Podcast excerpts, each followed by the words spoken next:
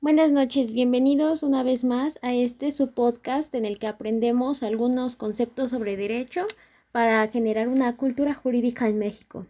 Esta noche nos acompaña la especialista en arbitraje, Rebeca Serrano, que nos va a contar y nos va a explicar un poco sobre el arbitraje para que podamos entenderlo mejor, así como sus antecedentes históricos. Buenas noches, Rebeca, ¿cómo estás? Hola, muy buenas noches, Pamela. Estoy muy feliz de que me hayas invitado esta noche. Agustín.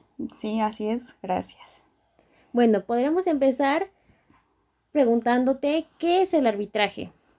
Bueno, de manera general, este es un método que constituye un proceso extrajudicial con el que se busca resolver un conflicto entre partes. Estas partes previamente ya decidieron que un tribunal particular en calidad de tercero imparcial dicte la solución y dicho tribunal puede ser un solo árbitro o varios. Ok, esa fue una muy buena definición, muchas gracias. Pero bueno, de manera general, ¿cómo es que surgió el arbitraje? Bueno, debemos saber que este es considerado el medio de solución de controversias más antiguo de la historia de la humanidad. Eh, la forma originaria de resolución de conflictos fue la justicia privada. Sin embargo, con el tiempo empezó a ser destituida por el arbitraje. Mediante este, las partes renunciaban al derecho de justicia por propia mano debido a que se estableció que las controversias debían someterse de forma voluntaria a una tercera persona que poseía autoridad moral y este era el árbitro. No obstante, la resolución del árbitro no podía ser impuesta coercitivamente, sino tan solo por la voluntad de las partes de acatar dicha resolución. Muy bien, para todos los que no lo sepan, coercitivamente es por la fuerza. Y bueno, ¿Cómo fue, mejor, mejor dicho, perdón, por qué fue tomando un rol internacional el arbitraje? Bueno, el arbitraje comenzó a tener un papel muy importante a nivel internacional a comienzos del siglo XX debido al avance de la ciencia y la tecnología, es el cual derivó en avances en los medios de comunicación. Eh, por ello, se fueron creando organizaciones internacionales de carácter público y privado preocupadas por promover la unión y las relaciones pacíficas entre las naciones. ejemplo de dichas organizaciones puede ser Naciones Unidas, eh, la OMC que se creó a partir del GATT y la CENUDMI o también llamada UNCITRAL. Además también se celebraron diversos tratados y convenciones como la Convención de Nueva York de 1958. Experta, ¿podría hablarnos un poco de cómo comenzó el arbitraje en Europa y cómo este ha ido cambiando? Eh, claro, bueno, de manera interna el arbitraje aparece en Inglaterra en una ley sobre, sobre arbitraje en 1698 y a pesar de que no se podía revocar unilateralmente el acuerdo, sí se podía revocar el árbitro y de esa forma se podía suspender el procedimiento. En 1950 se expide la Arbitration Act, que constituye la base legislativa del arbitraje inglés, el cual era considerado como special case, lo que quería decir que era considerado como un juicio. La entrada en Inglaterra al arbitraje internacional se dio con la firma de la Convención de Nueva York de 1958 sobre el reconocimiento y ejecución de las sentencias arbitrales extranjeras y también con la Convención de Washington de 1965 sobre eh, arreglo de diferencias relativas a inversiones entre estados y naciones, nacionales perdón, de otros estados. Para 1979 se suprimió el Special Case, limitando así el poder de los jueces sobre el procedimiento arbitral.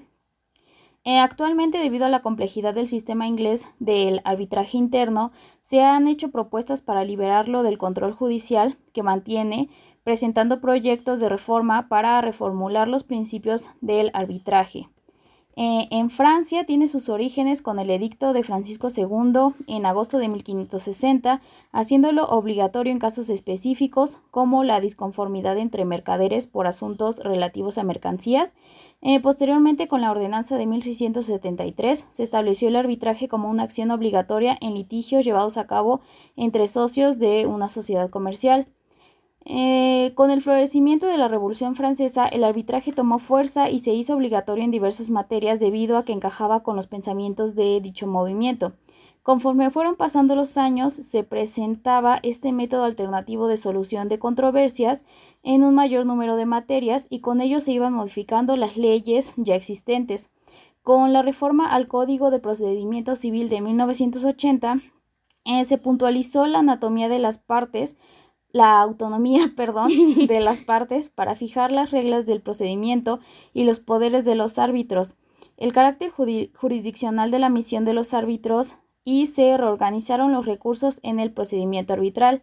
Actualmente, el derecho francés referente al arbitraje internacional es de corte liberal, acorde con las tendencias mundiales, aunque aún guarda ciertas limitaciones como la concesión de recursos en contra de la decisión arbitral y la necesidad del procedimiento de exequatur, que no es más que el procedimiento judicial donde se declara que una sentencia o fallo judicial extranjero se puede ejecutar en otro estado para hacer efectivos los laudos arbitrales dictados en el extranjero.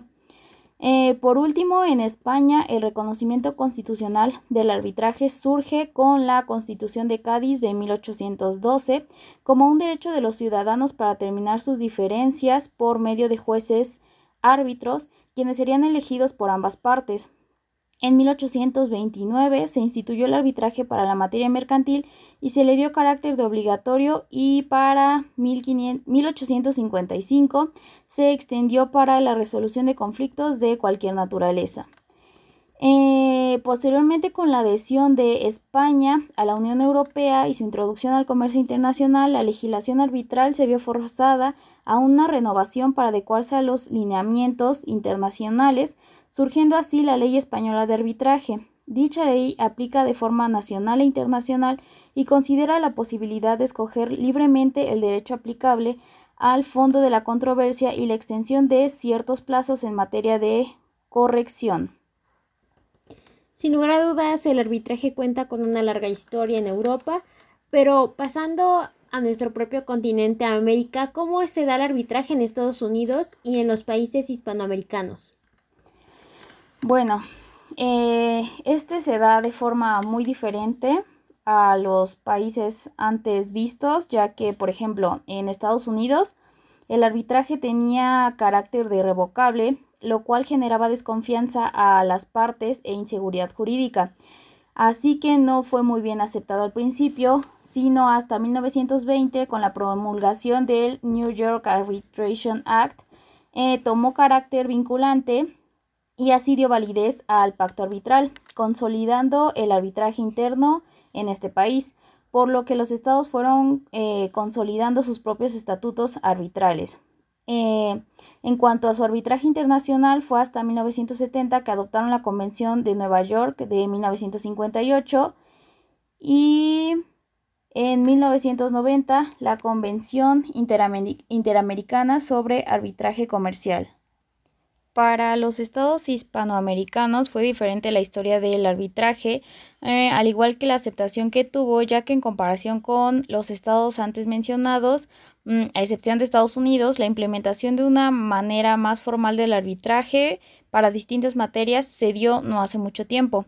Este rechazo eh, para la aplicación del arbitraje como solución a controversias sucedió antes de 1980 debido a que se monopolizó el ejercicio jurisdiccional y no se tenían relaciones comerciales internacionales desarrolladas, además de la aparición de la cláusula Calvo, en la cual rechazaba el arbitraje y decía que los litigios eh, que se inculcaron en empresas extranjeras debían someterse a tribunales oficiales.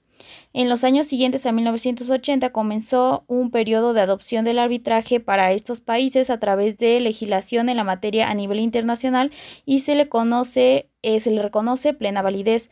También comienza a adherirse a instrumentos internacionales sobre, sobre arbitraje, como la Convención Interamericana de Arbitraje Comercial Internacional de 1975, hecha en Panamá, eh, a la cual solo falta Cuba por adherirse, y la Convención de Nueva York, eh, a la cual pertenecen todos los estados hispanoamericanos, y con posterioridad se fueron adhiriendo a más organizaciones. Hace un momento mencionó las organizaciones que se crearon cuando el arbitraje creció de forma internacional. Ahora, ¿nos puede dar un ejemplo de qué hicieron estas organizaciones? Eh, claro, bueno, un ejemplo muy claro es el de Naciones Unidas, del cual se deriva la Comisión de las Naciones Unidas para el Derecho Mercantil Internacional y de esta misma emana el reglamento de arbitraje de pues de esta comisión. Este fue aprobado en 1976 y se ha aplicado a la solución de una amplia gama de controversias, como las surgidas entre entidades comerciales privadas en las que no interviene ninguna institución arbitral, así como en las controversias entre inversionistas y estados.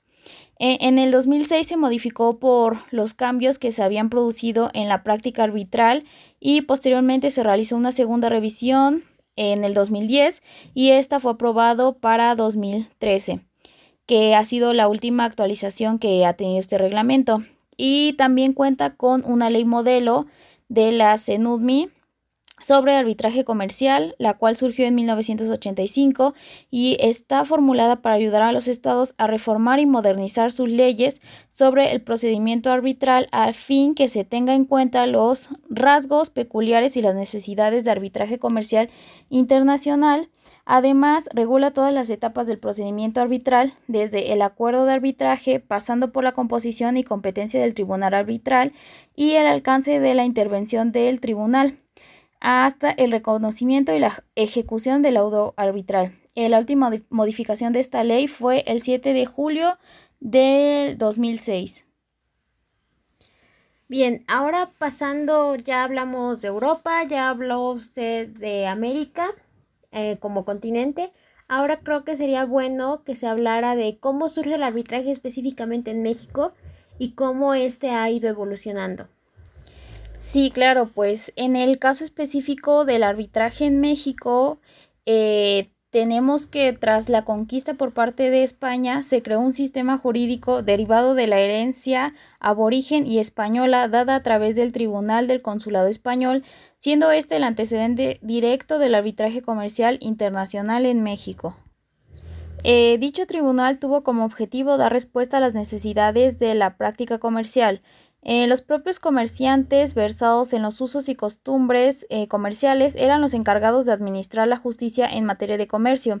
Sus resoluciones se dictaban mediante verdad sabida y buena fe guardada. Después de la independencia aún se seguía aplicando la legislación española hasta que en 1824 la resolución de conflictos de materia mercantil se determinaba por alcaldes o jueces de letras, pero dicha práctica solo duró tres años y fue suprimida definitivamente. Eh, posteriormente se retomaría el arbitraje en materia comercial con el Código de Comercio de 1854 durante el gobierno de Santa Ana. Después, en 1872, entró en vigor el primer Código de Procedimientos Civiles mexicano, en el que se regulaba el arbitraje en materia civil en casos excepcionales.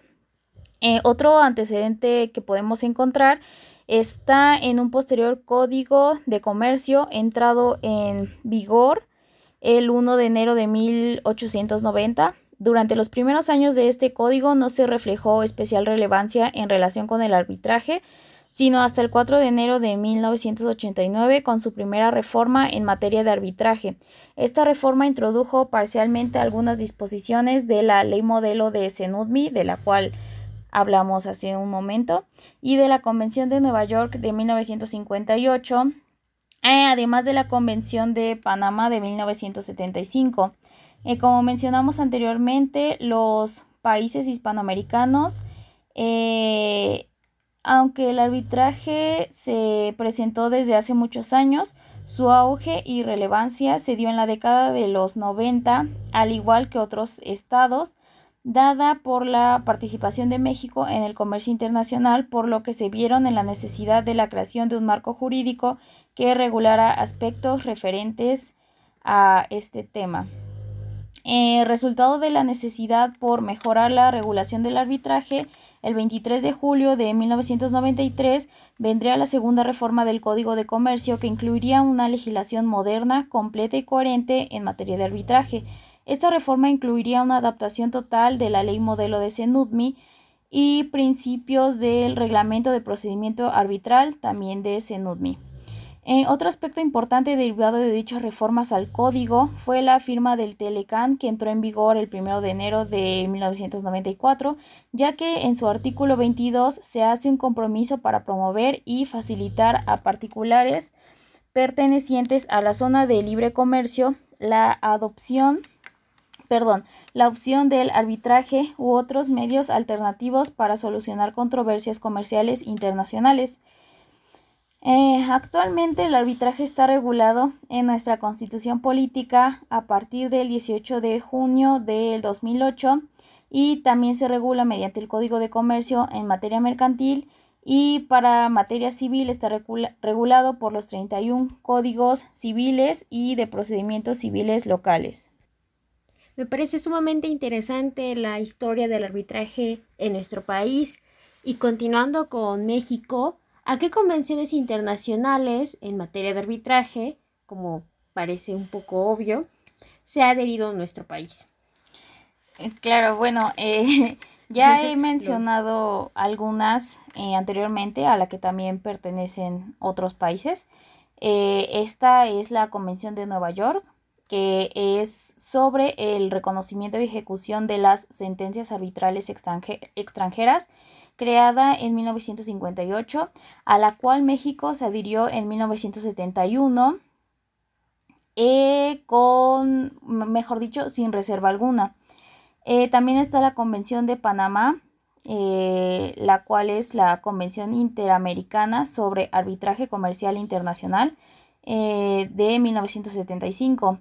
A esta se adhirió México en 1977 y la ratificó en 1978.